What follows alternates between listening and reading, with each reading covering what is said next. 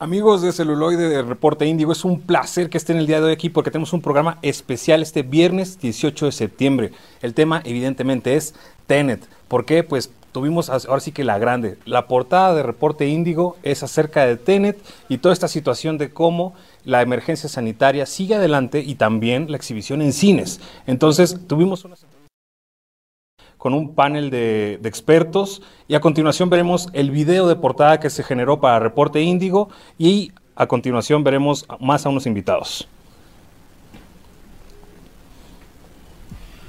Tenet llega al fin a cines mexicanos siendo uno de los últimos mercados internacionales en estrenarse. La superproducción, dirigida y escrita por Christopher Nolan, reconocido cineasta por El origen, la trilogía del Caballero de la Noche, Interstellar, entre otras, es la primera en llegar a cines de manera global. Con la contingencia de COVID-19 en curso, su presupuesto de 200 millones de dólares en teoría ya logró recuperar esta suma en taquilla, pero todavía necesita tener mayor alcance para ser redituable. Este, Tenet definitivamente sí está empezando a activar a la industria, porque naturalmente el cine no se vende solo y lo que motiva eh, a la audiencia a usualmente salir de casa o salir de donde sea y trasladarse a un lugar para ver una película, eh, eh, para, para ver un, un producto audiovisual, pues es la película como tal, no es el concepto del cine solamente. Esta película definitivamente, al ser una de las eh, eh, mayores producciones de los últimos años, pues está sirviendo también como uno de los principales eh, imanes hacia el público para que regrese a las salas. Pues creo que ya ya ya vimos los primeros resultados como de esta estrategia que, que buscaba así que Tenet fuera como la gran explosión del regreso a los cines y al parecer no dio necesariamente, al menos en, los países donde ya se estrenó, no porque la gente no esté yendo a verla, sino porque las condiciones de las salas, ¿no? O sea, no poder tener una sala llena como tal, no han permitido que la afluencia sea lo suficientemente grande como para compensar las pérdidas. Yo no estoy muy seguro de que sea un imán suficiente como para que la gente se quiera arriesgar y que sea precisamente atraído por una película el que se abra la posibilidad de, de, enfermarse. Es decir, no estoy asegurando que eso va a pasar, pero sí estamos eh, o tenemos que estar conscientes de que pues las salas apenas se están reabriendo y, todavía no hay una seguridad de hasta dónde van a funcionar o no los protocolos que se van a implementar en ella para que la gente esté realmente segura y, fuera de cualquier riesgo de, contagio. Aquí el tema es la percepción de las audiencias y esta percepción solamente puede ser eh, contrarrestada con una película en donde la gente sienta que le va a aportar algo emocionalmente que le hace falta en la actualidad. Y este y, y, Tenet lo está logrando, digo, a, pesar de que eh, las cosas están cambiando y ha sido una, un release escalonado, pues sí se puede ver cómo, sobre todo internacionalmente, el mercado fuera de Estados Unidos ha reaccionado de una manera muy favorable, aunque Tenet todavía está muy abajo de los números que necesita para convertirse en una película exitosa taquilleramente. Yo creo que la estrategia debió ser al revés. Primero ir abriendo las salas con otras películas, que la gente se fuera eh, sintiendo atraída por ellas, que fuera llegando no en bandadas, sino poco a poco, para que precisamente con una afluencia eh, creciente pero paulatina, eh, se fuera midiendo el, el nivel de, de, riesgo y a la vez que del manejo de los protocolos para que precisamente ese cuidado, esa protección para, para las audiencias funcione. Y luego, ya que esto esté eh, pues en un nivel seguro, ahí sí arroja, lanza, presenta un título de este nivel para que ya nosotros estemos seguros, tranquilos de que eh, vamos a ir a, la, a, la, protección en una sala. Eh, aquí yo creo que estamos siendo testigos de un parteaguas en los criterios de cálculo de producción y de recuperación de inversiones en las películas. y, y todo una revolución que se va a tener que, hacer alrededor de eso para que eh, pues las películas sigan siendo un ejercicio rentable. Amigos de Reporte Índigo, gracias por estar aquí. Pues como pueden ver, tenemos un panel excepcional el día de hoy. Gaby Mesa se encuentra en lo virtual, Jesús Chavarría, Stevie de TV. Y vamos a platicar de Tenet, porque nos encanta el poder hablar de cine en esta situación especial. Y pues para arrancar motores, creo que el primer tema en la mesa hay que decirlo muy claro. Tenet va a lograr ser este estreno esperado de verano, sí o no. ¿Tendrá éxito en taquilla como lo esperábamos o como se puede prever? ¿Qué nos pueden decir de esto, amigos? Mm, yo creo que depende, ¿no? Depende de la perspectiva. O sea, éxito en taquilla en función de las circunstancias en las que estamos. Exacto. Porque en función de lo que estamos normalmente acostumbrados, pues no. Obviamente. No, muy lejos de, de, de, lo que se esperaba. O sea, la película para que sea un éxito para Warner tiene que hacer un poco más de 400 millones para que sea eh, un éxito y ya de ahí todas las ganancias a ellos. Y, y le ha ido bien en, internacionalmente, lleva 200 millones en, porque ya se estrenan muchos países alrededor del mundo y se espera en México funcione, pero no es la cantidad. Apenas han llegado a los 200 millones en todo el mundo. Entonces, eso, eso delimita muchas situaciones, pero celebran por el hecho de que se estrenó. en la portada platicaba Pedro Araneda, que es el director de la AMSI, que un aproximado de 800 millones de dólares sería como ya que le fuera súper bien, o sea, un superávit excelente. Gaby, en este aspecto, ¿tú qué observas de esto?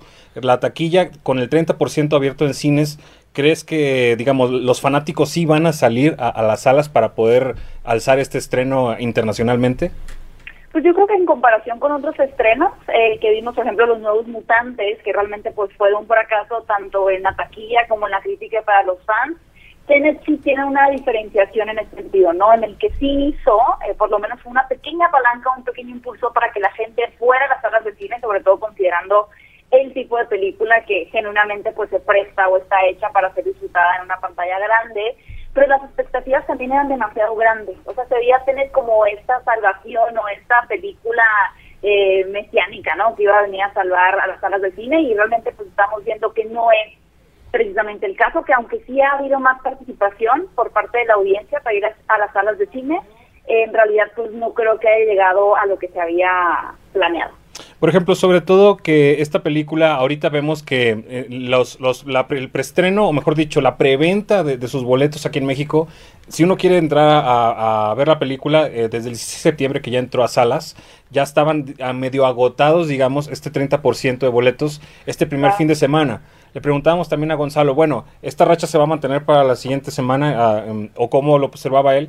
Y, él decía, bueno, es que son los fans, son los Nolanites que les mencionan. En este aspecto, ¿ustedes creen que tal vez solamente esta primera semana será de mucho empuje y tal vez luego irá bajando aquí en México? Sí, definitivamente. Me parece que eso es, eh, eh, estaba yo creo que está contemplado, ¿no? sería un milagro que en realidad pudiera mantenerse en ese nivel. Eh, la gente no está, no está queriendo ir al cine, o sea, no, no está en la disposición y, con justas razones, me parece, ¿no? Las noticias no mejoran. Cuando pareciera que, el panorama cambia, vuelve a haber muy malas noticias, vuelve a haber altos en, los picos de, contagio, entonces difícilmente iba a mantener ese nivel. Eh, como bien dices, tienen que ver los fans esa era la solidez a la que apostaban. La película tenía eso, ¿no? O sea, no es eh, un, un, blockbuster cualquiera sino es un blockbuster que va acompañado de prestigio. Eso es Nolan, ¿no? No no es como una película de superhéroes que tiene un alto grado de, fans, pero no tiene el prestigio de que es Nolan, ¿no? Que, a ese lo van a querer ir a ver hasta los que no les gustan los, los, los blockbusters o los superhéroes, etcétera. a eso le apostaban. Sin embargo, las circunstancias no están a favor ni de eso, ¿no? Sí, exactamente, porque hay un fenómeno muy interesante que es todo el verano estuvimos, se va a estrenar, se va a estrenar, ya por fin se estrenó, entonces es de quiero ver lo que no se iba a estrenar. Entonces la gente es como muy, muy, muy chismosa en, ese aspecto y les llama la atención de quiero decir yo ya la vi. Y por eso tanto los fans como la gente que está involucrada en este fenómeno puede que dure dos, tres semanas así de que el 30% lleno, pero no, no se va a mantener, no, no va a ser el, el típico estreno. Ahora, que llenaran el 30% tampoco iba a tener el, el resultado que ellos esperaban. es el 30%. Claro. Sí, y de hecho el mismo Hollywood está, está viendo con lupa qué es lo que sucede, porque a partir de ahí es como ellos empiezan a decidir y a cambiar sus estrenos. Sony desde que lo vio dijo, ¿saben qué? Yo no voy a estrenar nada hasta que literal se regrese al cine, entonces este año no tenemos nada y creo que lo están haciendo bastante bien. Porque otros como, como Disney Plus, que bueno, Disney que sacaron Mulan y que fue todo un escándalo y todo, es como están aprendiendo y no funcionó. Están todos viendo, así que todo depende de cómo le funciona Tenet para de ahí saber qué es lo que sigue. Justo eso Bueno, también. Mulan, perdón, que Sí. rápido. Por favor, Gaby, por favor, Mulan, interrúmpenos. este, Claro. eh, ju- justo ahí en presencia en espíritu. Pero justamente salió un dato eh, hace algunas horas en, en, bueno, en un medio que decía que Mulan estaba tenía más eh, ingresos en taquilla, bueno, en taquilla en ese sentido, ¿no? En la plataforma de. Disney Plus que eh, Tenet a nivel mundial. Sí. Entonces, yo creo que, digo, eso se presta para otro debate completamente diferente, pero sí marca una pauta también del nuevo modelo de negocios que puede venir manejando Disney, incluso con esta noticia de que Soul, la película de Pixar, pues ya no llegaría a las salas de cine. ¿no? Y, y como dice Stevie, como otras distribuidoras grandes, eh, productoras como lo son Sony, pues van a seguir un poquito ese híbrido que hizo Disney de sí lanzarla pero en digital, aunque Sony se va a ir completamente del lado opuesto a abstenerse, ¿no? Y, Warner creo que dio dio ese riesgo, dio ese paso, pero en realidad creo que no está funcionando como eran las expectativas tal vez. No tanto así que retrasaron el estreno de Wonder Woman, que iba a ser 2 de octubre y lo pasaron hasta el 25 de diciembre por lo mismo de que vieron que no estaba funcionando. Claro, claro. Por ejemplo, aquí Gaby me gustaría que platicar en torno a... eh, vemos que Warner tiene dos estrategias muy particulares para Tenet. Fue un estreno escalonado en el mundo y también ellos han decidido ya no compartir los ingresos en taquilla. Nos quedamos en que el supuesto es de 207 millones recuperados. Sin embargo, a partir de ahí como que ya no van a querer revelar la cifra. ¿Crees que esto tal vez puede ser una desventaja o una jugada mañosa para el resto de los estudios hollywoodenses y la- el estreno escalonado, sobre todo tú cómo lo observas? ¿Es algo en desventaja para la película? And- ¿Yo? Sí. Qué bonita. Pues es, es interesante porque, por ejemplo, Netflix, que es obviamente completamente otro negocio y otra forma de, de hacer las cosas, ellos son muy celosos con sus eh, estadísticas, ¿no? Ellos jamás comparten específicamente cuántas personas vieron un estreno y creo que de ahí se jalan justamente como para crear esta ilusión de que el estreno fue muy exitoso. Entonces, con base en eso, creo que si esa fuera como que la nueva estrategia de, de no compartir específicamente o no tener ese esa cifra de golpe, pues puedes manipularlo un poquito a tu favor y decir que fue una buena estrategia, cuando en realidad pues los números digan otra cosa. Que es un poco lo que hace Netflix, ¿no? Sí, Exactamente, es lo, es lo que hace Netflix, entonces yo creo que eh, ya estamos de pronto un poco acostumbrados a que también son números aproximados.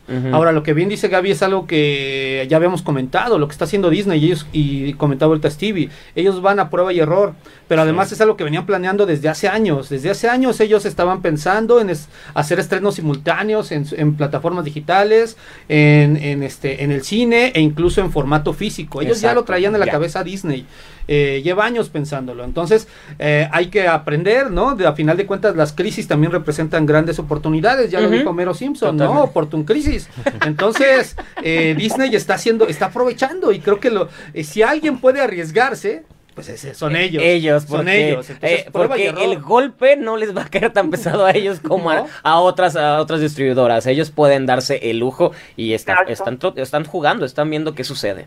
No, que no hay que olvidar que Disney su mayor ingreso no es de las películas, sino es de los parques de diversiones, Ajá. de los cruceros y de la mercadotecnia, Sí. ¿no? De, de los de las Elsa, las mochilas de Olaf y todo eso. Entonces, en realidad, ellos pueden darse ese lujo, muy entre comillas, como dice Steve. Aquí también algo que me gustaría resaltar es preguntarnos, ¿Tenet es ese conejillo de indias para poder calar cómo le puede ir a las películas que se atrevan a llegar a cartelera el resto del año? ¿Sí o no? O sea, yo pudiese pensar que tal vez eso es así. El panel de expertos que tuvimos en la portada este, difieren un poco, unos dicen que sí, unos que no, pero nosotros, por ejemplo, ¿qué podemos observar? ¿Sí es el conejillo de indias que esperábamos? Sí, yo sí creo que es el conejillo de indias en el aspecto de que ir al cine es una experiencia audiovisual con todo, con el pantalla grande y justamente es lo que te ofrece TN, te, te ofre- te ofrece grandes escenas de acción, grandes momentos, explosiones, eh, estar tenso en la butaca, todo eso que si lo hubiera visto en mi casa no me hubiera atrapado de la misma manera, porque que el celular, que esto, que el otro, que el perro, no hubiera, y aquí me metí las casi tres horas que dura la película, me metí en este mundo tan raramente explicado de Nolan y, y- y por eso creo que era la mejor película para regresar a los cines, más no, más no, eh, tal vez no sabemos si era la, la adecuada, pero sí la que funciona para que todo el mundo pueda disfrutar y decir, ah, esto es el cine, mejor que no sé, si hubieran estrenado una de Kate Blanchett donde un drama independiente, creo que esto hubiera sido la opción. Sí, claro, o sea, yo también No, sí, creo, ¿eh? Yo estoy completamente de acuerdo. Me parece que, que esta película tenía todos los elementos necesarios para probar a distintos niveles, ¿no? Porque a final de cuentas, eh, por ejemplo, está Wonder Woman, Ajá, claro. pero no tiene los rasgos que eh, hacen atractivo lo que iba a ofrecer eh, Nolan en este caso. Porque lo que estaba proponiendo era originalidad en cuanto a la cuestión narrativa e innovación en la cuestión de la ejecución. Sí. Ibas tú a ver algo diferente a cómo se interpreta el cine. De, por algo modificaron las mismas cámaras IMAX, ¿no? No, eh, les hicieron que pudieran film- grabar al revés, que era algo que no está hecho para... O sea, son eran mu- todas estas cosas que no te ofrecía Wonder Woman. No, Claro. ¿no? Por Woman más que se estrenara en IMAX, etcétera, Ajá. no tenía esta serie de, de atractivos que para el público son muy importantes y que además venían nuevamente, insisto, acompañados del prestigio de Nolan. Claro. Entonces creo que este era el experimento para llegar a eso. Totalmente. Perfecto, pues este también hay que hablar acerca de la piratería. ¿Qué está pasando con la piratería? O sea, eh, esto le va a afectar a la película a futuro en este momento porque tenemos que decirlo. Lamentablemente, Tenet es, es víctima de la piratería Ya. ya. está en sitios de internet. Totalmente. Como vemos a cuadro, hay unas imágenes, unos fotogramas que vemos de copias ilegales que Se ve lamentablemente... fea. Eh, obviamente, o sea, pues está horrenda, o sea, eh, vemos que realmente no, no supera en, en verdad la calidad y No. ni se asemeja a la experiencia que podemos ver en cine. Entonces, eh, ay, y perfectamente tenemos que decir en Reporte Índigo de Celuloide, reprobamos absolutamente la piratería, el, el- el dis- el distribución ilícito de, de este tipo de contenidos, porque evidentemente esto perjudica a la gran industria que ahorita todavía lamentablemente Sí, no logra recuperar dinero, tanto las exhibidoras, los productores que no pueden empezar a filmar. Entonces, ¿este asunto va a afectar o no? ¿O cómo lo observan ustedes? ¿Va a afectar la piratería Tenet? Sí, claro. Ya, Ya lo está haciendo. ya lo está haciendo, ¿no? O sea, exactamente. evidentemente, también eh, creo que era algo, algo que, que tampoco podrías evitar de ninguna manera. O sea, la gente, de por sí, yo lo he comentado muchas veces, la gente que no va al cine no le vas a hacer ir al cine. Nunca. ¿no? O sea, la gente que no acostumbra, y por eso es que funcionaría este aspecto de los estrenos simultáneos. La gente que no le gusta ir no lo va a hacer, entonces si tú se lo pones legal, es, es una buena opción. Pero aparte, ahorita está todo ese otro sector de la población que sí va al cine, pero que tiene miedo. Exacto. Entonces, y quieren ver no- la película no- de moda. No justifica que, recurran a estos medios, pero obviamente lo iban a hacer. Gaby, ¿qué opinas de todo Claro. esto? Sí, yo creo que quien puso la alfombra roja así de pásenle todos por aquí, bienvenidos a la piratería, fue Mulan. ¿no? Totalmente. Sí. Sí, Mulan. Es mal, pero aquí teníamos como diferentes factores que, que aquí ni siquiera está, está este factor cine, ¿no? Ni siquiera está el factor pandemia o el- la exposición, el riesgo de salud. Ujú.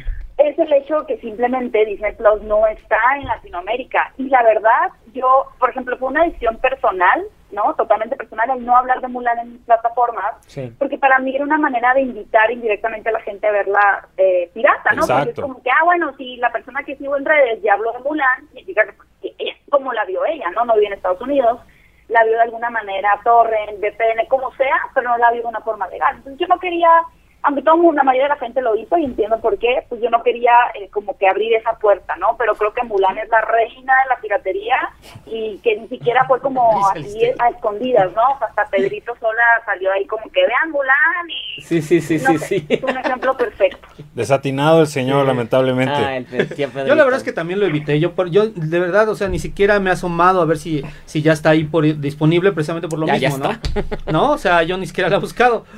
Pero creo que ese fue un muy mal movimiento por parte de Disney. Sí, lo que me sorprendió es que ya hasta había grupos de Facebook donde tenían la película ya para que la vieras en 4K. Entonces ya no, ya no tenías ni siquiera que buscar. Te metías a Facebook, ponías Mulan y la encontrabas y era de wow. O sea, la gente sabe cómo, cómo encontrar lo que quiere y de manera fa- fácil. Entonces fue un fin de semana que todo el mundo, la gran mayoría, vio Mulan.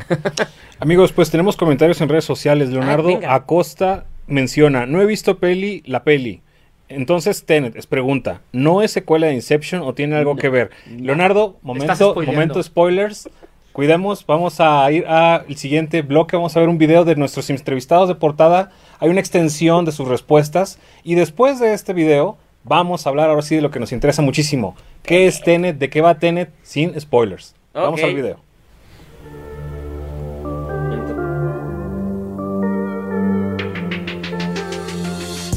A pesar de que eh, las cosas están cambiando y ha sido una, un release escalonado, pues sí se puede ver cómo, sobre todo internacionalmente, el mercado fuera de Estados Unidos ha reaccionado de una manera muy favorable, aunque Tenet todavía está muy abajo de los números que necesita para convertirse en una película exitosa taquilleramente. Eh, aquí eh, yo creo que estamos eh, siendo testigos de un parteaguas en los criterios de cálculo de producción y de recuperación de inversiones en las películas.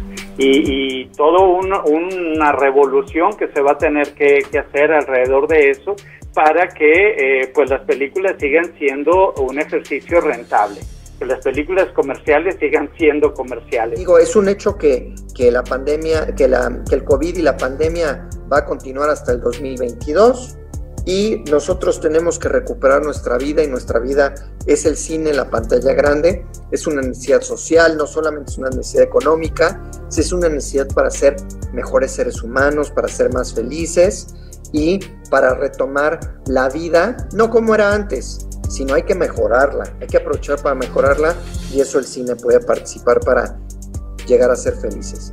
Que este título que, que ustedes tomaron como, como punto de clave de, esta serie de, de conversaciones este es, eh, es un gran parteaguas y es, es un motor importante porque si el, un título pesado como este eh, no logra recuperarse o no logra jalar a la gente a taquilla, pues ¿qué se puede esperar de, de los títulos menores? ¿no? No, yo creo que películas como esta sí la, la, piratería eh, cumple la función de un espectador casual que no hubiera gastado el tiempo y el dinero. O sea, yo creo que la piratería para Tenet va a ser eh, el equivalente a lo que hubiera sido si de todos modos se hubiera lanzado de una forma normal. Es decir, de esa forma que seguramente grabada del cine, ¿no?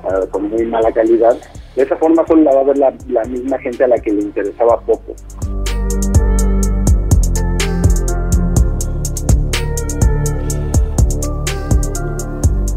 Amigos, pues estamos de vuelta y la gran pregunta que aquí nos hacían es ¿realmente Tenet una secuela o no? ¿Qué dicen amigos? Yo la verdad pues, pues evidentemente sabemos que no, ¿verdad? No, Ya lo dijo Stevie. no lo es. No, no, ni, ni hay que buscarle. No, no, no, Y, no. ya- ya- y qué bueno, me parece que, que no había necesidad. No, no, de Inception no, Inception que quede así, Tenet que quede aparte, todas que queden aparte. Claro, Gaby, Gaby, algo que No quiera- sabía que existía la teoría ni siquiera que fuera una, una Sí, secuela, ¿no? hay Creo algunos que tiene que más que, ver con el hecho de, de que es, es como más enriquecedor tal vez haber visto las, las, la filmografía de Christopher Nolan para entender como todo este concepto de- del tiempo y su manejo siempre eh, de estas teorías, ¿no? Pero no una secuela precisamente no. Eh, más bien lo interesante aquí es que el tema de discusión alrededor de la cinta es que prácticamente no se entiende nada o que mucha gente pues no entiende Sí. y creo que va a haber una opinión, pues no- creo que no hay bandos tan tan marcados, no hay bandos como de no lo entendiste y yo sí porque soy intelectual o eh, yo sí lo entendí, tú no, yo no lo entiendo nada y no seas pretencioso. Creo que no está tan marcado como en otras películas de Nolan como Interestelar, que pues tenía unas teorías un poquito más basadas en cuestiones científicas Ajá. comprobadas en ese sentido, ¿no? creo que esta, la gente está bastante hasta eso alegre de decir sin ningún pudor, eh, no lo entendí, No Y no pasa nada porque creo que la cinta tampoco se esfuerza demasiado en que el espectador la entienda en una primera visita. Exactamente. Pues es- eh, hay que hablar de Tenet porque mucha gente me ha dicho, bueno, sí, ya escribiste de Tenet, pero no nos explicas de qué es. Y yo, "Ay, bueno, pues yo procuro no dar spoilers. Esperemos tampoco spoilear mucho aquí, pero ¿ustedes de qué consideran que va Tenet? O sea, esto Nolan quería hacer de hace muchos años una película de espías. Evidentemente tiene su sello, pero pues no se siente como una película de James Bond. Creo que va mucho más allá. Entonces, ¿cómo, cómo observan ustedes de qué iría Tenet? ¿Cómo la describirían, amigos? Yo en lo personal creo que sí es una película de espías Sí, y de hecho creo que sí obedece muchísimo a lo que es James Bond. Desde la primera secuencia, que es una secuencia trepidante, que es como empiezan todas las películas de James Sí, Bond, sí. al momento en que te establece que el, que el protagonista, cuáles son los rasgos por los cuales va, es el indi- indicado para hacer esta misión, también está ahí, el, el que le va a proveer los medios, ¿no? El que su contacto se va a Eh, El, convertir el su gran villano aliado. es un típico ¿no? villano de James Bond, La- ruso, malo por ser malo. es la total- chica enigmática, Ajá. etcétera. O sea, la estructura es tal cual, Sí, ¿no? sí, sí, sí. Eh, creo que él retoma muchos elementos, estas otras teorías, lo de la entropía, lo de este juego de cronologías, etcétera. Eh, pero me parece también que ni siquiera es que eso sea confuso. A mí me parece que explican muy bien, para eso están estas tiradas de largos diálogos donde te lo explican. A mí lo que me parece es que el problema, el problema en donde la gente se confunde es a la hora de la ejecución de las escenas, cuando Sí. él busca esta originalidad que no termina de funcionar. O sea, las escenas de acción en donde empieza a, a, eh, colocar estos juegos de cronologías, este asunto de, de, de todas las teorías, no voy a decir más porque si no, sí, igual y ya Sí. resulta un spoiler. Cuando quiere esto, él está buscando la originalidad dentro de las escenas de acción muy al estilo del bullet time. Claro. Lo que hicieron los Wachowski, ¿no? De estos, los buenos, eh, ya sabes, las Wachowski. Las hermanas claro. Wachowski. Este, están, eh, él buscaba algo así.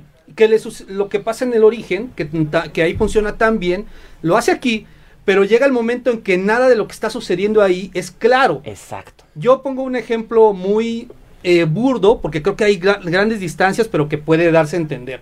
Cuando tú ves las películas de Transformers de Michael Bay, hay un momento en que tú ves todo tan saturado Ajá. y ya no sabes quién se revolvió con quién, quién le pegó a quién. Y, sí, sí, sí. y aquí eso es lo que sucede. Claro. Y es por lo que no funciona. Pero creo que ahí es donde está lo confuso. De pronto, pero la trama, tú sabes que es una carrera contra reloj, todo se entiende. Es, es- es que la, la idea es básica. El problema aquí es que es tan básica que Nolan quería sorprendernos porque él tenía una idea en la, en la, en la mente y quería sorprendernos. Entonces le dio tantas vueltas que la terminó siendo rebuscada y complicada sin, sin razón. Porque quería sorprender y es de ahí está la, la idea. Y entonces al final de tan rebuscado que tuvo todo, ya no supo cómo plasmarlo y no supo cómo en casi tres horas explicarlo. Y ese es el gran problema. Por eso al, al final es como Sí. confuso de, de qué, o sea, pero por. Y, y es eso, porque no supo, y ahí, ahí, ahí falló. eh, en, en, en este, conte- en, en esta versión falló en entregar. Algo que dicen es que Tenet se disfruta más en una segunda vista. Yo nomás la he visto una vez, no sé Yo ustedes. también la he visto una Gaby, vez. ¿tú qué piensas? ¿Hay que verla dos veces para poderle entender un poco mejor? Probablemente todas, Sí. digamos que casi todas las películas de Christopher Nolan se disfrutan más en una segunda vista. Y estoy súper de acuerdo con lo que decía eh, Jesús y Stevie, que el concepto en realidad como que la línea a seguir es bastante básica, o sea, es una, una misión que hay que cumplir, villano, protagonista, aliado, protagonista, mujer en, en problemas y listo, ¿no? Es realmente una estructura que hemos visto en muchísimas películas de este estilo y como dice Stevie, en realidad el problema está en la sobrecomplicación de algo que incluso podría haber sido sencillo de entender. Sí. Pero como a Nolan no le interesa tanto tener conceptos tan sencillos o básicos para que la audiencia eh, más bien lo que quiere es que esté pensando todo el tiempo y que se quede con algo ahí clavado en el cerebro, pues sobrecomplica este tema, eh, bueno, lo que plantea él del tiempo para que realmente sea confuso de entender, o sea, hace algo que podría en apariencia haber sido bastante disfrutable y sencillo, ¿no? O como un poquito complicado, pero lo lleva a un nivel en el que ya simplemente el espectador como que se aleja de la historia porque está intentando constantemente entender un concepto que pudo haber sido un poco más más sencillo de, de Sí, sí, llevarlo a la sí, sí, pantalla. sí, sí, sí. Algo que me gustaría que, que- que platicáramos es, por ejemplo, ya estamos entrando en ese terreno. La película es compleja, ese es un hecho. O sea, y manejan este concepto del tiempo que, sin, sin espolear mucho, va, va un poco para adelante, pero a la vez va hacia, va hacia atrás. Entonces, esta complejidad de Tenet, digamos, ¿es para todos? ¿Es para el espectador, espectador promedio? ¿O realmente sí va a ser como para un público muy selecto que, que incluso pues ya son los fans? ¿O que tal vez la vea alguien, un cinéfilo promedio y que tal vez dice, no, me, me voy a alejar de esto porque no lo entiendo?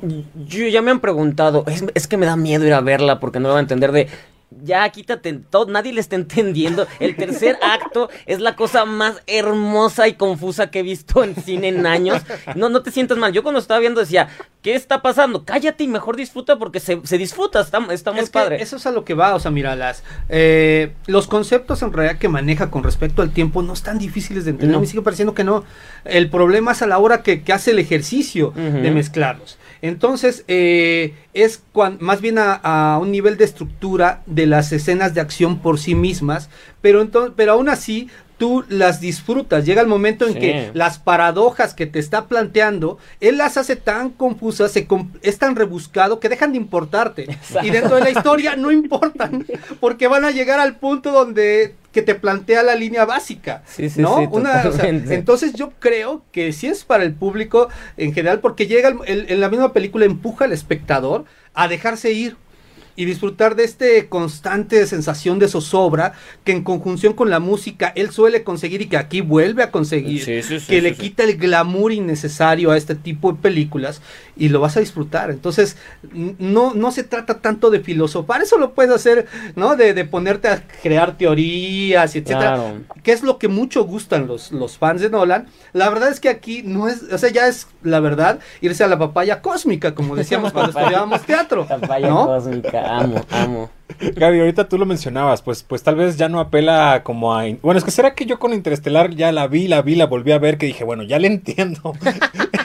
Pero tal vez, exacto, ya no es como este asunto de, no, sí, entonces el viaje en el tiempo y el Es que espacio. no tiene las bases científicas igual. No. O sea, creo que algo bien importante que el espectador tiene que entender es que cualquier producto, eh, ficción, que sea literatura, en este caso cine, basado en viajes en el tiempo, no, no es otra cosa que una fantasía por parte de su autor. ¿Por qué? Por el sí. simple hecho de que no se ha comprobado que sea posible, ¿no? Obviamente hay estudios eh, moleculares con los átomos y demás de cómo podría moverse el lugar y viajar en el tiempo, pero realmente todo sigue siendo una teoría. Entonces, cualquier película, Volver al futuro, la serie de Dark, que de hecho fue un buen propedéutico para ver, para ver esta cinta bastante bien. Mucho mejor lograda. Mucho mejor. Siendo conceptos Sí. eh, que son por parte de la imaginación de un director, entonces no es como que aquí se equivocó porque no puede ser, porque en realidad no está comprobado. A diferencia, como mencionabas, de Interstellar, donde sí hay un estudio físico, ¿no? Que, que tiene bases la película, aquí es diferente.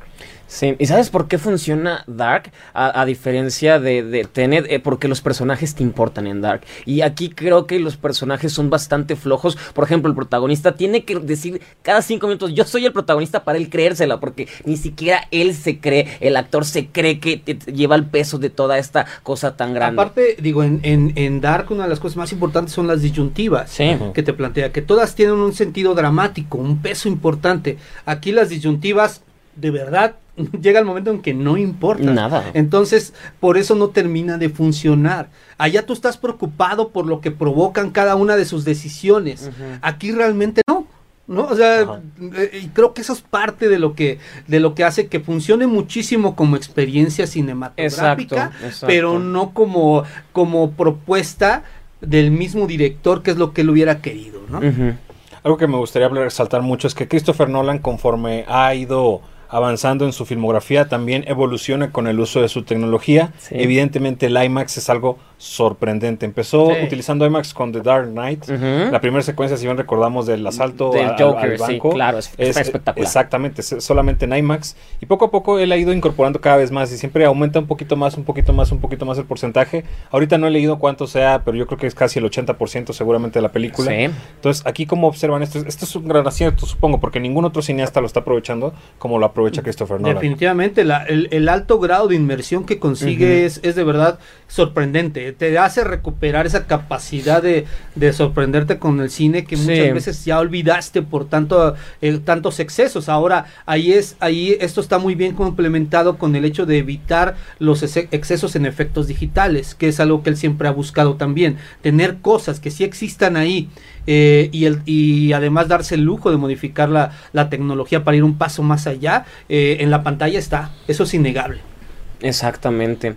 El, otro día... eh, y justamente esa es la razón por la que volvemos a la pregunta de regresar al cine. Creo que esa es la razón exacta para regresar. Ver con qué, qué, qué evolución, qué, qué nu- nuevo aporte está dando al, al- séptimo arte, por así llamarlo. Es- es eso, es ir a ver qué es lo nuevo, porque a partir de aquí vamos a empezar a ver muchos cambios y muchas, y muchas influencias o películas que llegaron a, a- a ser influenciadas por esto que nos está presentando Christopher Nolan con Tenet. Gaby, ¿tú cómo lo observas? ¿Te, te gusta esta incorporación de, de- de Nolan cada vez en más con el, con, el, con el IMAX? Digo, vemos ahorita a cuadro precisamente cómo es la complejidad a veces de poder filmar con estas cámaras. Son cámaras que, digo, si el público no está consciente de ello, son el triple pesadas, ahí se ven a cuadro, son bastante voluminosas, hacen muchísimo ruido, pero Nolan se las ha ingeniado para película con película que le hagan una cámara en teoría, entre comillas, nueva, o sea, que pueda reducirse el sonido, el, el ruido que, que, hacen, su tamaño. ¿Tú cómo observas que realmente esta tecnología ha podido ser aprovechada por el cineasta?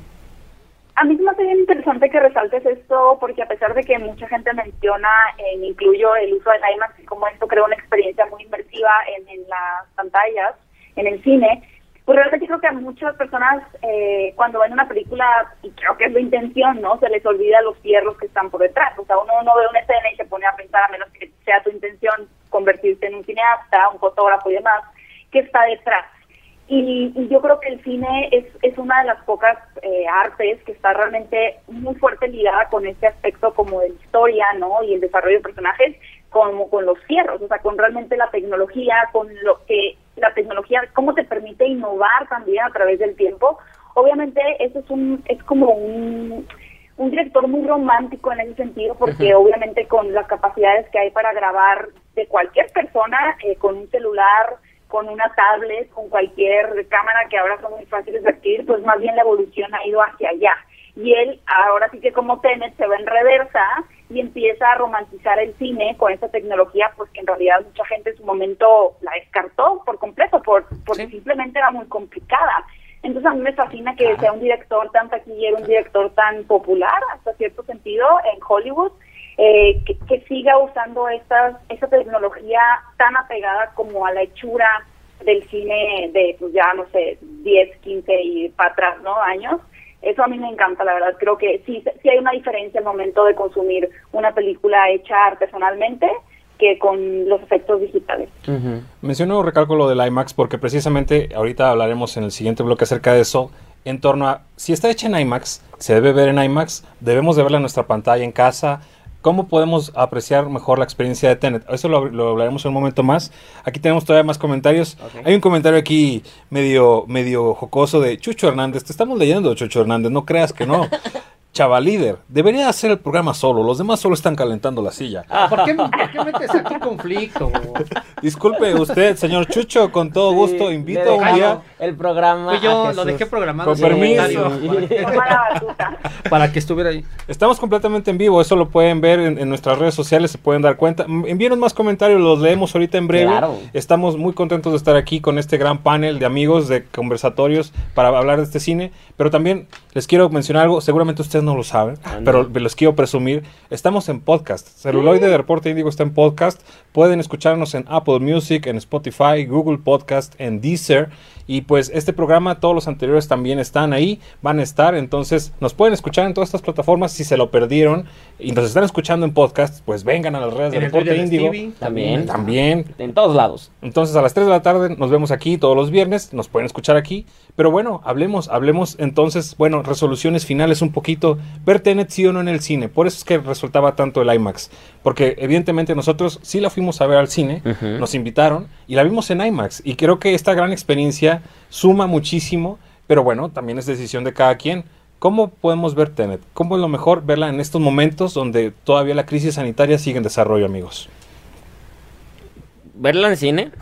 Para empezar, verla en cine solamente con los cuidados que él justamente. La vez que fui a verla, como tres veces me pusieron gel antibacterial. O sea, ya mi mano me ardía de tanto alcohol que, que teníamos. Entonces, seguir el protocolo. Yo recomiendo no comer porque creo que a la hora de comer es como estar rompiendo un poquito porque te quitas, comes, bla, bla, agarras. Es, la, es mi única recomendación. Fuera de eso, vayan y verla. Esta película nació para verse en cine. Si la ven en su celular, pues no se disfruta igual. Chava líder, por ejemplo, también es que esto va concatenado con lo que decíamos de la piratería. Es que la piratería, ves esta película en- y ni siquiera el encuadre es el adecuado. O No. sea, está recortada. O sea, y el, el encuadre de IMAX es amplio, es un formato amplio. O sea, que realmente se disfruta muchísimo. ¿Tú, qué, tú como No, yo sí creo que las películas tienen que, que verse en el cine, sobre todo estas que están pensadas para un formato en específico, para poder apreciarlas en, en su magnitud. Eh, pero también eh, eh, creo que hay fases, ¿no? Hay fases a la hora de, de disfrutar una película. Yo soy de la idea de que el cine El vale la cine. pena en todas sus formas y siempre hay que buscar vivir todas las experiencias. Ahorita que está a verla en, en, en- en autocinema, Sí. ¿no? Eh, de pronto poder ver una, una película película musicalizada en vivo, eh, lanzarte a la cineteca y verla al aire libre tirado ahí en un tapete. Creo que siempre vale la pena vivir las distintas experiencias que te puede ofrecer el cine, que incluyen también verla en casa, eh, ¿no? Eh, pero creo que hay películas que están hechas específicas para un formato yo, por ejemplo, no disfruto el 3D, a mí no me gusta, salvo cuando realmente están hechas en 3D, como Hugo Cabret, por ejemplo. O Avatar. No, pero por ejemplo, a mí el, el 3D no lo disfruto, le quita luz, se ve muy oscura, en fin. Pero el IMAX es una de las mejores cosas que se han hecho Tal vez muchos de ustedes no, no lo vivieron, pero yo recuerdo en mi juventud, las pantallas eran enormes hasta que llegó Cinépolis y llegó, y ¿no? En, en 1902, en mis tiempos, ya cuando llegó Cinépolis y llegó Cinemex, hicieron estas, estas ¿no? Eh, salas pequeñas y de pronto pues nos vuelven a sorprender con pantallas enormes. Bueno, también está la tecnología, pero ver el cine de esa forma es increíble. Entonces, siguiendo las reglas sanitarias, pues hay que hacerlo. Gaby, ¿tú qué opinas? O sea, hubiera sido lo mismo estrenar, porque digo, había la pequeña y posible teoría de que Tenet no iba a llegar a cines y que podía llegar tal vez directamente al, mercado video on demand o etcétera. HBO Max, ¿no? Exactamente, como va a pasar con Justice League, la versión de Snyder Cut. Así es, que llega donde sea. es hasta piratería, ¿no? ¿Tú qué crees, Gaby? ¿Hubiera, hubiera sido igual que, que, o sea, vaya, si hubiera disfrutado igual, aunque hubiéramos tenido una super tele, un teatro en casa, o, o realmente sí hay que ir a verla al cine? Yo creo que, digo, retomando un poquito el ejemplo de Mulan, algo que, que sería interesante como examinar para las personas que pudieron verla en el cine y después la pudieron ver en la pantalla chica, es que tal vez esta crítica, bueno, a mí entra la película, dice que estamos hablando de Tenet, pero Mulan a mí no me parece una buena película como tal, pero recuerdo cuando tuve la oportunidad de verla en marzo, la vimos en el cine para unas entrevistas, y la verdad es que la mayoría, el 90% de las personas que estaban ahí salieron muy felices de Mulan realmente les gustó la película y me, me parece muy curioso que ahora que salió en, en plataforma de streaming o que la vieron pirata o sea que la hayan visto, pues la reacción fue muy negativa en realidad en general de la crítica, pues a la gente no le gustó Mulan, eh, a la mayoría de la, de la crítica. Pero me pregunté justamente si habría tenido que ver la experiencia, ¿no? El no verla en pantalla grande, esas escenas épicas de batalla de Mulan en el caballo, el entrenamiento y demás, creo que al final nuestro cerebro sí está acostumbrado a estimularse de una manera más grande cuando está recibiendo estas imágenes de una manera como más monumental o colosal, con el sonido que te envuelve. Entonces creo que es parte también de la razón que si bien no era la mejor película, pues el verla en casa con distracciones, en el celular o como sea que la hayas visto, pues influye para mal. Entonces, pues si son amantes de Christopher Nolan o si son amantes de experiencias cinematográficas inmersivas, yo creo que sí es una película que tiene que ver en la pantalla grande, pero también es una decisión muy personal. El cine ya se volvió en una cuestión también de, de salud y de decisión propia. Entonces, pues yo sí la vi en el cine, pero ahora sí depende de cada quien, aunque sí admito y afirmo que es una experiencia muy diferente poder disfrutarla en IMAX particularmente. Creo que Christopher Nolan ya se ha convertido en este cineasta como al estilo de Tarantino. Es un director que anticipa, que esperamos sus películas y es como ya llegó la nueva película de Christopher Nolan. En este sentido, siempre como que llega mucho el hype que, mencionamos, ¿no? Siempre. Y siempre es, oh, entonces esta es la mejor película de... Y siempre es como, exacto, llega la película y entonces es aplaudirla. En ese sentido, podremos decir que Tenet es la mejor película de Christopher Nolan o todavía hay, hay más por ver o hay una mejor anterior a esta. No, creo que no es su mejor película porque justamente lo que mencionamos hace rato, en tres horas no pudo él platicar, contar de qué trata tal cual, entonces y ahí, falla. Eh, tiene, tiene mejores películas, Inception justamente que estamos hablando hace rato, creo que funciona más, se entiende más, eh, te, entregas a ella y acá te sales muchas veces de la pantalla.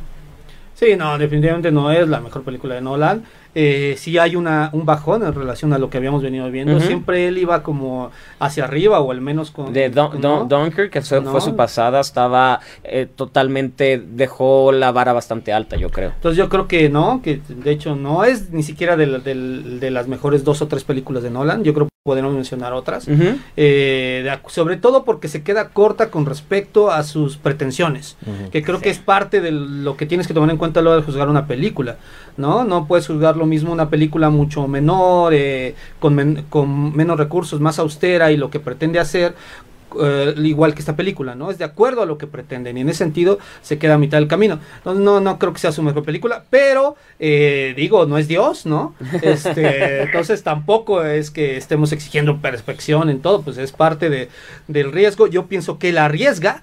Y, y Y eso siempre se agradece se y se reconoce y, y, este habrá que esperar lo que sigue, ¿no? Eso solo es parte de, creo. Ujú. Gaby, ¿tú cómo lo observas? ¿Qué? Adelante, por favor. completamente. No, para mí, la, mí la verdad mi película favorita sigue siendo por mucho Memento. Creo que Claro, de, claro. de hecho planteaba unos, eh, una- no, no teorías porque aquí no hay ninguna teoría, solo era la construcción o la estructura paralela y un poquito viendo el tiempo de atrás hacia adelante también en el montaje. A mí lo que me gustaría personalmente es ver a ese Christopher Nolan eh, de, de Memento, de The Prestige, incluso un poquito de Dunkirk, en donde sí hay una eh, como construcción muy elevada o una puesta en escena bastante elaborada, pero donde el corazón de la historia esté por encima de la tecnología, ¿no? Y de las escenas de acción. Entonces, pues es un director muy ambicioso que evidentemente busca superarse a sí mismo todo el tiempo y seguir manejando eh, diferentes conceptos, pero a nivel personal me gustaría ver a un Christopher Nolan como más íntimo en sus próximas producciones. Yo creo, Gaby, o, o sea, si, si me dejan preguntarle, pero esto que menciona ahorita es, es bien, o sea, es bien importante, es como lo que pasa con ciertos cineastas, como por ejemplo con Darren Aronofsky. Sí, Yo totalmente. creo que a todos Sí. preferimos el Darren Aronofsky que tiene poco El dinero, de que al que le dan todo. Exacto. ¿No? Y creo que con Nolan sí extrañamos un poco el que el que hacía esas otras películas, sí lo extrañamos, ¿no? Y creo que esta, después de lo que fue Don, creo que es una de las más efectistas de todas sus propuestas. Justo de- yo comparto y sumo con Gaby, mi, mi favorita de Nolan, lo pensaba justo anoche, es Memento, es Memento. Sí, totalmente. Y aquí hay un guiño, ojo, este, todos nuestros amigos. Eh, Nolan llevaba alrededor de 20 años desarrollando la idea de Tenet. Y si se van a 20 años cuando salió Memento, Memento tiene alguna narrativa, curiosamente, que se parece a cómo Tenet transcurre. Es una narrativa que va hacia adelante, pero también viene de regreso. Incluso la secuencia del inicio, que ustedes bien recordarán, y Gaby también, que es su favorita de, de Nolan, bueno, de sus preferidas que bien acaba de decir, es una secuencia en la que inicia en retroceso. Una fotografía que de estar velada se va, se va poco a poco viendo, o, o al revés, perdón, Sí. y, y es esta secuencia precisamente al revés. Entonces, yo creo que sí, extra- yo también en lo particular extraño a, a Nolan de Memento, digo, lo digo Sí, honestamente. total. Ojalá y lo volviéramos a tener, digo, pero también yo pienso que ojalá y ya le hubieran dado una peli que dirigiera una película de James Bond, ¿no? Tal vez. Él lo haría este, perfecto, lo haría perfecto. es lo que realmente él quería, me parece, que en parte. Ya lo hizo, ya hizo su James ya- Bond. Ya hizo Ya su su James, James Bond Bond a su ¿no? manera. Es, no, es como su momento John Woo hizo su James Bond con Misión Con Imposible Imposible. 2. Todos entonces- quieren hacer James Bond Sí, algún ¿Tú quieres momento. tú? tan- Yo también voy a ser Gaby, es la protagonista. Es la primera la chica mujer, sí, claro. claro. Empoderando a la mujer. No, ella sería como James Bond. Ella es No, James chica Bond. Bond, No, ella es James yo dije. James Bond, tú dijiste chica Bond. Deja. de- ay, sí. Deja de estigmatizar. A veces está bien, a veces está bien. La productora ya me está haciendo señas allá en cabina y ¿Que dice, ya, ya te estás pasando time Oh, out. oh. Pero quiero un último tema, por favor, antes de que despidamos esta mesa genial. Estamos muy, muy todavía anticipándonos, pero se me ocurrió ahorita, se me botó la canica. ¿Qué? ¿Qué, Nolan? ¿Qué? Los Óscares, los Óscares. Esta película puede ser oscareable, puede llegar a las grandes En lo ternas. técnico, totalmente. En lo técnico, y va a ganar. Lo técnico, efectos especiales de sonido, música, todo. Ya, yo básicamente se lo estoy dando. Sí, Stevie ya se entonces- lo Stevie va a sí. subir al Sí, podio. ya, ten, Nolan, Toma. ten, ten, Nolan, aquí tienes tus Oscar. Sí, de acuerdo, yo creo que en lo técnico nada más, porque a pesar de que, por ejemplo, a mí me gustaron las interpretaciones, creo que todos ¿no? tienen Sí. un muy buen desempeño en sus roles, pero pues ya se ha criticado mucho que llegan a caer, perdón, en el cliché de los personajes, o que son muy sobrios o muy grises, entonces Sí. no creo que se vayan por ese lado. En dirección tal vez no sé, la verdad tal vez pondría en duda el de la No creo que este año no le toca dirección a él. Hay, hay directores No, no que crees, están no más sé. fuertes.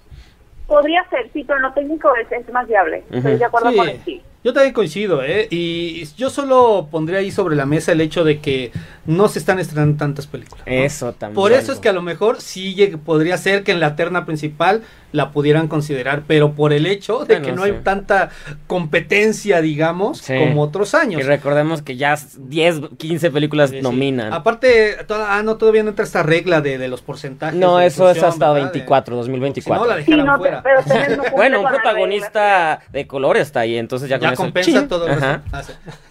Pero bueno, el- yo creo eso, que, que no es como para la categoría principal o las principales, pero igual y juega a su favor el hecho de que no hay tanto. Exacto. Yo creo que si va vienen películas buenas, es que no sé cuándo se toman a consideración, por ejemplo, las películas del Festival de Cine de Toronto, porque Exacto. tengo entendido que hay muchas películas muy buenas que van a ser como comerciales en ese sentido, eh, que se acaban de, de presentar en el festival de manera digital. Entonces, si entran como en esta terna del 2021, de Tendrían que entrar, sí van a entrar porque porque la idea es que se estrenen en, en pantalla, que el- algunas sí las están Entonces, presentando en pantalla para los que están en Toronto y digitalmente. Y este año la regla, porque para meter la película tenía que ser entre noviembre y diciembre de este año, cambió a enero y febrero. Aparte de la apertura que Sí, hubo, entonces- obviamente, ¿no? Por lo mismo. Sí, sí, sí tendrían que entrar. Sí, es- ahí, ahí va a estar, ahí va a estar. Sobre todo porque, No bueno, va a ganar, pues. Ajá, no, no. No, nada. No, no, no, así las principales no. No, no, no, no, no. ahorita, ahorita Chavarría decía precisamente, bueno, es que no se han estrenado tantas películas. Evidentemente todavía viene Dune, pero bueno, Dune siempre es como ahí ciencia No sabemos si se estrena. Pues es que sigue Exacto. retrasándose todo. Sí, 18 de diciembre, pero luego cambiaron Wonder Woman al 25. No sé Y- si y- Warner y- quiere dos grandes al mismo tiempo. Yo en lo personal, yo sí apostaba muchísimo por Dune, no solamente por porque soy muy Ay, fan sí, de yo- yo las también. novelas, las leí hace más de 20 años y soy muy fan. Este, no solamente por eso, sino porque realmente los involucrados y lo que han estado planeando parece que entienden muy bien de qué se trata, a diferencia de lo que pasó en su momento con David Lynch, pero pues quién sabe si lo vamos a tener. Sobre todo porque, bueno, yo desconozco hasta el día de hoy, estaban con este asunto de, en teoría, que hay películas que este año se pueden oscarear desde lo digital, pero ya no supe si sí va a Sí. suceder eso o no. Según yo sí, Sí, sí, con que, con que, con que también salgan en, en, se estrenen en la pantalla del cine de Texcoco, ya con eso, ya con eso Y entra. los cines de Toronto cuentan. Ajá, totalmente. Entonces, entonces sí, o sea, puede que todo, todo sea digital 100%, pero que esté en un cine, ya con eso, porque también las reglas se tuvieron que a- a- acoplar a lo que estamos viviendo.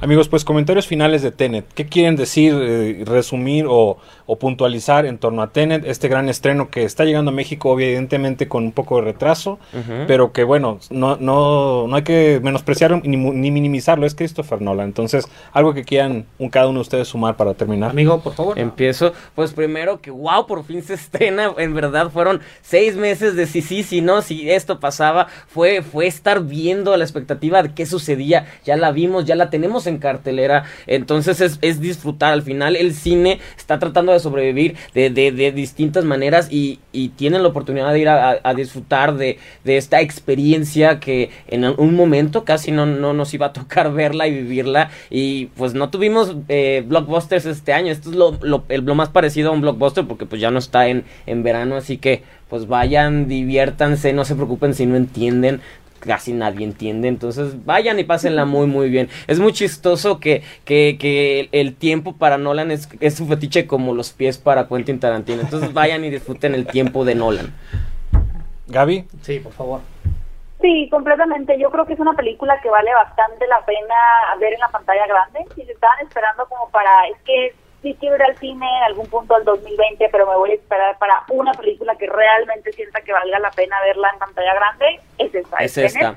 Y, y no, no tanto por formar parte de una conversación, creo que cada vez el cine es más efímero y una película es tendencia una semana y luego otra y luego otra, pero particularmente pues por la situación que estamos viviendo ahora, este nivel eh, de, de- de que sea tan fugaz la plática sobre una película pues se ha hecho más, más pequeño, ¿no? En realidad ahora va a persistir un poquito más el tema sobre Tenet, entonces hay tiempo, yo creo que va a estar un buen rato en cartelera, es lo que la impresión que a mí me da. Entonces, pues todavía hay tiempo de, de elegir si se avientan a, a ver esta película y pues que nos dejen sus comentarios también aquí en, en Reporte Índigo.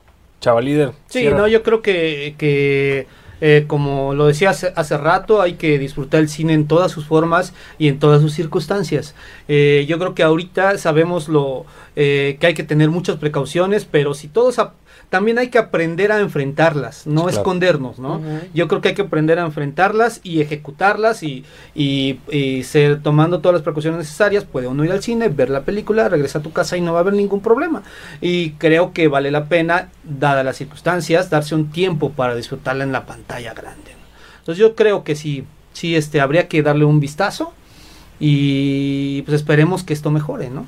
Yo, yo cierro un poco como, como mencionaba igual Gonzalo este, en, en la portada, decía, sea Tenet o no sea Tenet, hay que ir al cine, o sea, el- Sí. Tenet es el pretexto y, y la realidad es que del- de, de hacer este programa eh, son muchos, ¿no? El podernos convivir, el poder ver, el poder platicar, pero también eso, que la experiencia del cine se vive en el cine. Podemos acudir al cine, al que ustedes quieran. Yo no estoy hablando ni de marca, ni de cineteca, ni de el que sea, el que sea, los autocinemas, o sea, las opciones están ahí. Podemos ir al cine, evidentemente con todas las reglas de, de contingencia sanitaria.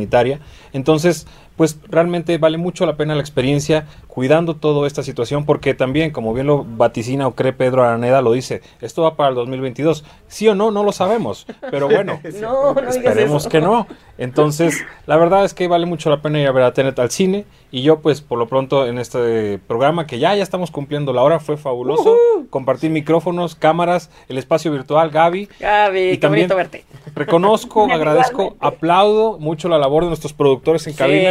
Alex movidos. Hernández, eh, Mariana Rodríguez, eh, Rodrigo Luna y claro que sí, César Carrera. La verdad es que, en verdad, gracias por, por este gran esfuerzo y el haber estado aquí el día de hoy con todos ustedes. Gracias, Amigos, gracias, por invitarnos. No, al contrario. Gracias. Sí. contrario. Yo solo agregaría lo que está diciendo, que entendamos que la cinefilia es disfrutar el cine en todas sus formas. Ya. ¿no? El cine surgió como una, una, una, este, una curiosidad científica, luego se convirtió en entretenimiento y ya hasta después llegó todo lo intelectual y lo cultural y lo artístico. Entonces no se crean esa onda de que ver películas de superhéroes no es cinefilia, no. La cinefilia es el cine en todas sus formas. Así que vayamos a verlo.